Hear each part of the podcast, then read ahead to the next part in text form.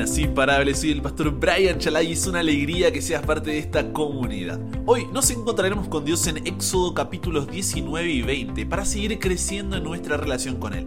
Recuerda estudiar estos capítulos antes de escuchar el episodio. Este no busca reemplazar tu estudio personal, sino motivarte y enriquecerlo. Con eso dicho, ahora sí, conversemos. ¿Qué verdad aprendemos sobre cómo es Dios y su dirección para nuestra vida? ¿Qué tema el de hoy, la ley de Dios. Incrédulos y relativistas la acusan de ser autoritaria y controladora. Muchos cristianos afirman que es innecesaria porque fue abolida con la muerte de Jesús. Entonces, ¿cómo debemos considerar la ley de Dios? ¿Qué importancia tiene en el crecimiento de nuestra relación con Él? Es un tema extenso que iremos viendo varias veces en diferentes partes de la Biblia, por lo que este capítulo lo dividiremos en tres episodios. En el primero, que es este, comprenderemos el propósito de Dios para el pueblo de Israel, la naturaleza de la ley y los primeros cuatro mandamientos referidos a nuestra relación con Dios. En el segundo, veremos los segundos seis mandamientos referidos a nuestra relación con nuestro prójimo.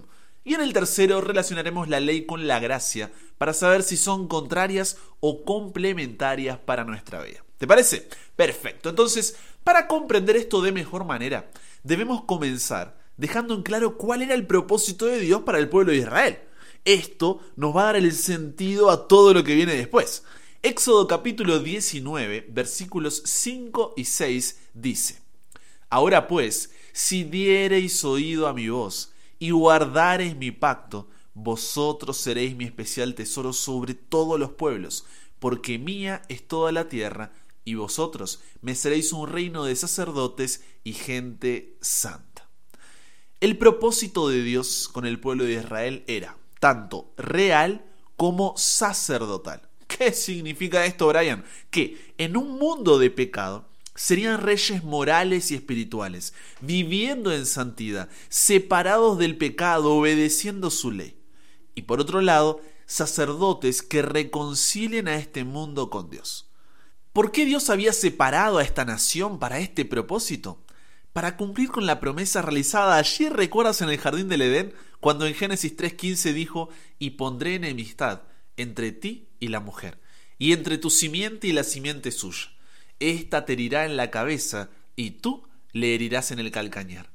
La promesa es la promesa de reconciliar a la humanidad con Dios mediante un Salvador. De la misma forma, nosotros como el Israel espiritual, porque ya no somos una nación, sino una iglesia, un pueblo, somos llamados por Dios con el propósito real y sacerdotal de cumplir con su promesa. Primera de Pedro 2.9 dice, más vosotros sois linaje escogido, real sacerdocio, nación santa, pueblo adquirido por Dios para que anunciéis las virtudes de aquel que os llamó de las tinieblas a su luz admirable. Para que ellos pudieran cumplir con este propósito, así como nosotros, en Éxodo 20, capítulo 2, les dice, yo soy Jehová tu Dios, que te saqué de la tierra de Egipto de casa de servidumbre. Y a continuación comparte lo que conocemos como la ley de Dios, los diez mandamientos o la ley moral que, como siglos más tarde dijo Jesús en Mateo capítulo 22, versículos 37 al 39, se resumen en amarás al Señor tu Dios con todo tu corazón, con toda tu alma y con toda tu mente y amarás a tu prójimo como a ti mismo. Y fíjate algo importante, es común creer que en el Antiguo Testamento la salvación era por ley y en el Nuevo Testamento es por gracia, ¿o no?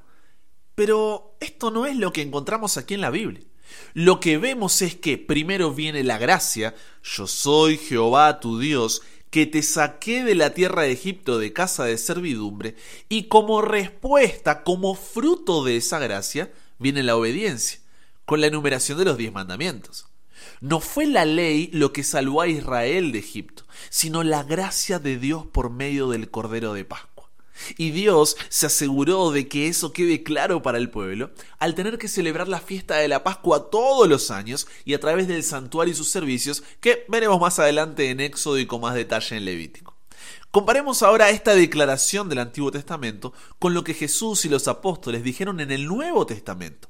Juan capítulo 14 versículo 15 dice, Si me amáis, guardad mis mandamientos. Y el apóstol Juan lo repite en 1 de Juan capítulo 5 versículo 3, porque este es el amor de Dios, que guardemos sus mandamientos.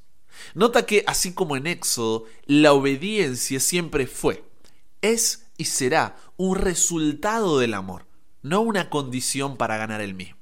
Lo que Dios le estaba revelando al pueblo era su amor y el fruto que éste traería en su vida. Esos son los diez mandamientos. La gracia divina era la razón de su salvación. Una vida de santidad, la respuesta a la misma. La ley de Dios es un reflejo de su carácter, que como dice primera de Juan capítulo 4 versículo 8, tiene como esencia qué cosa? El amor.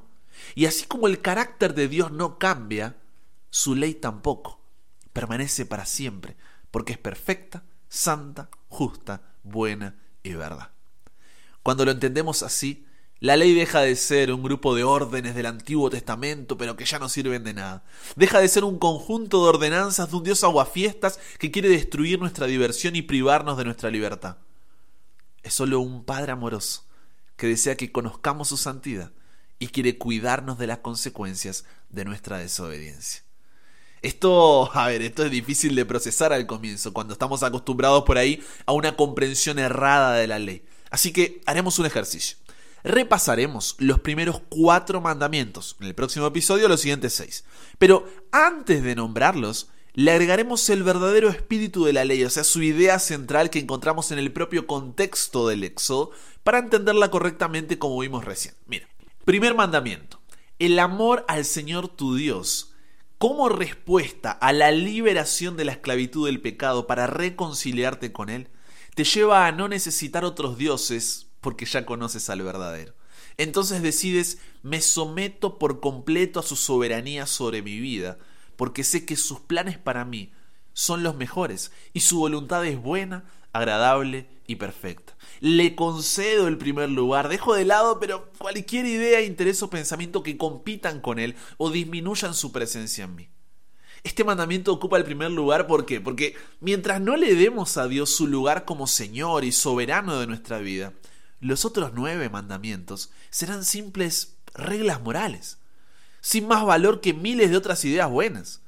Las naciones vecinas de Israel adoraban a otros dioses. Dagón, un cuerpo mitad pez y mitad hombre, era el dios preferido de los filisteos. Ellos esperaban de él buenas cosechas, abundantes pescas que significaban prosperidad.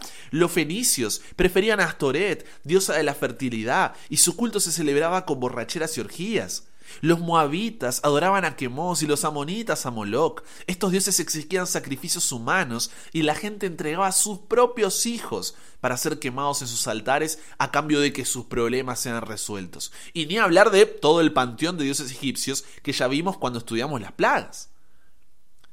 Hoy en día las cosas han cambiado.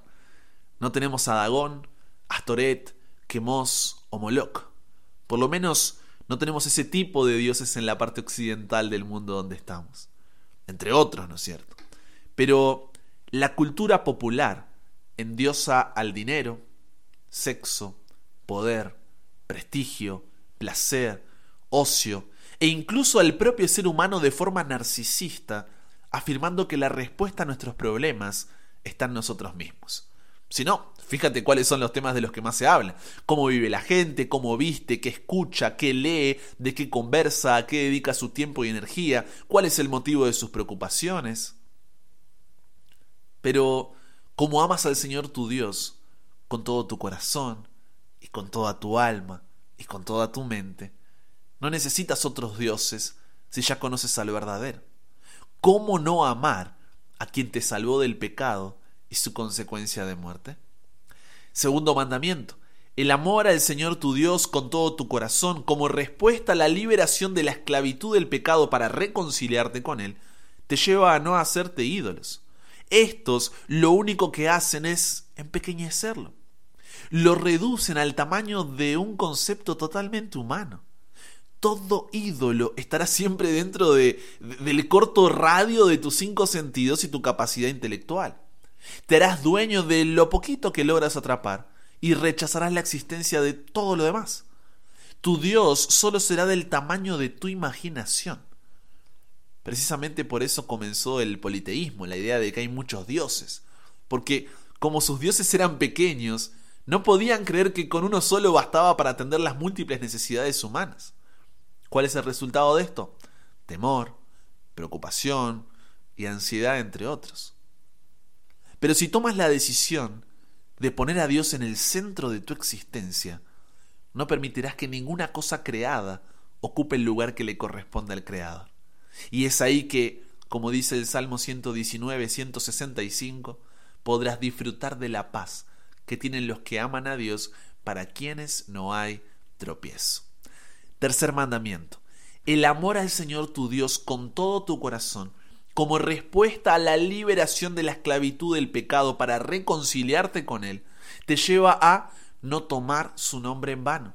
Tomar en vano el nombre de Dios no es solamente respetarlo y reverenciarlo, eso sí, pero no solamente eso, sino llamarse hijo o hija de Dios y sin embargo continuar con la vida de antes es tomarse ese sagrado nombre sin experimentar ningún cambio real.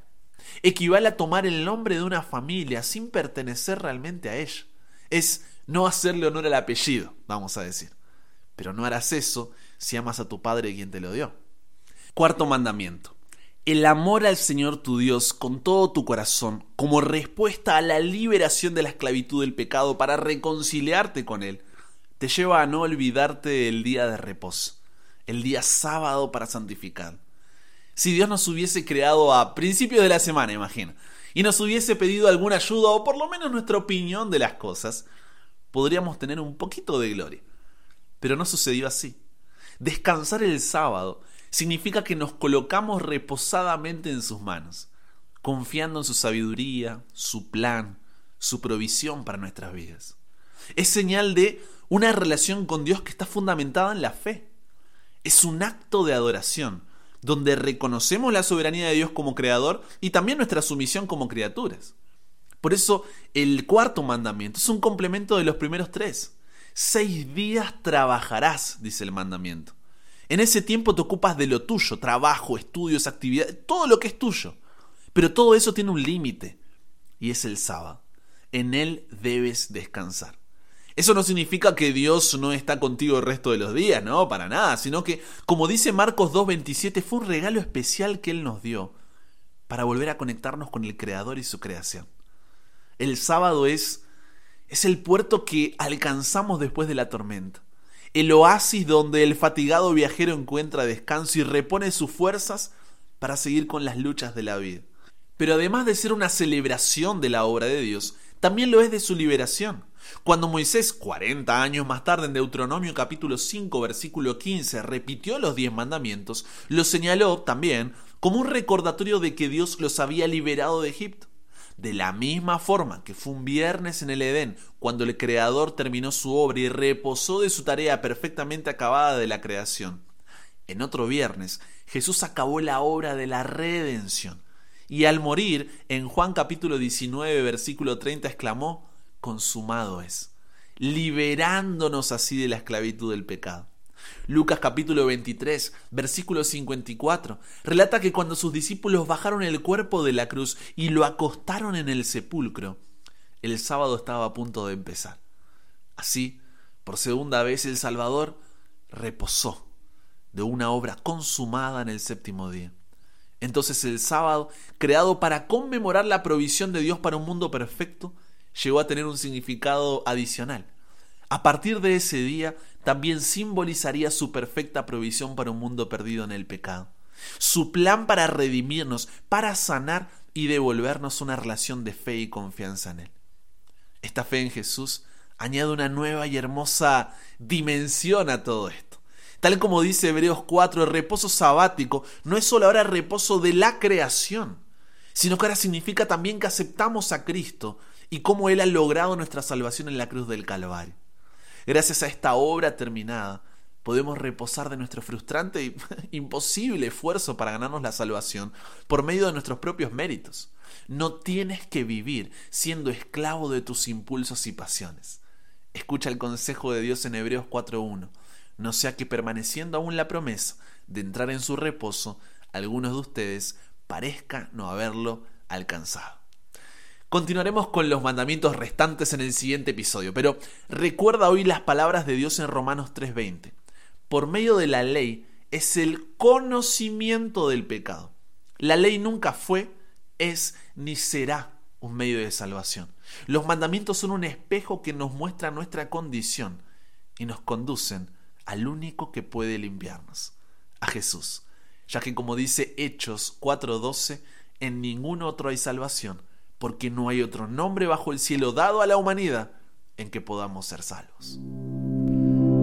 Y con eso llegamos al final. Comparte con otros lo que aprendiste hoy. Súmate a la comunidad en WhatsApp totalmente gratis si todavía no lo has hecho para recibir una notificación en tu celular cada mañana, escuchar los episodios sin conexión, tener material extra, hacer tus preguntas, acceder a contenido exclusivo y te espero en el siguiente para que nunca pares de aprender y nunca pares de crecer. ¿Por qué? Porque hasta el cielo no paramos.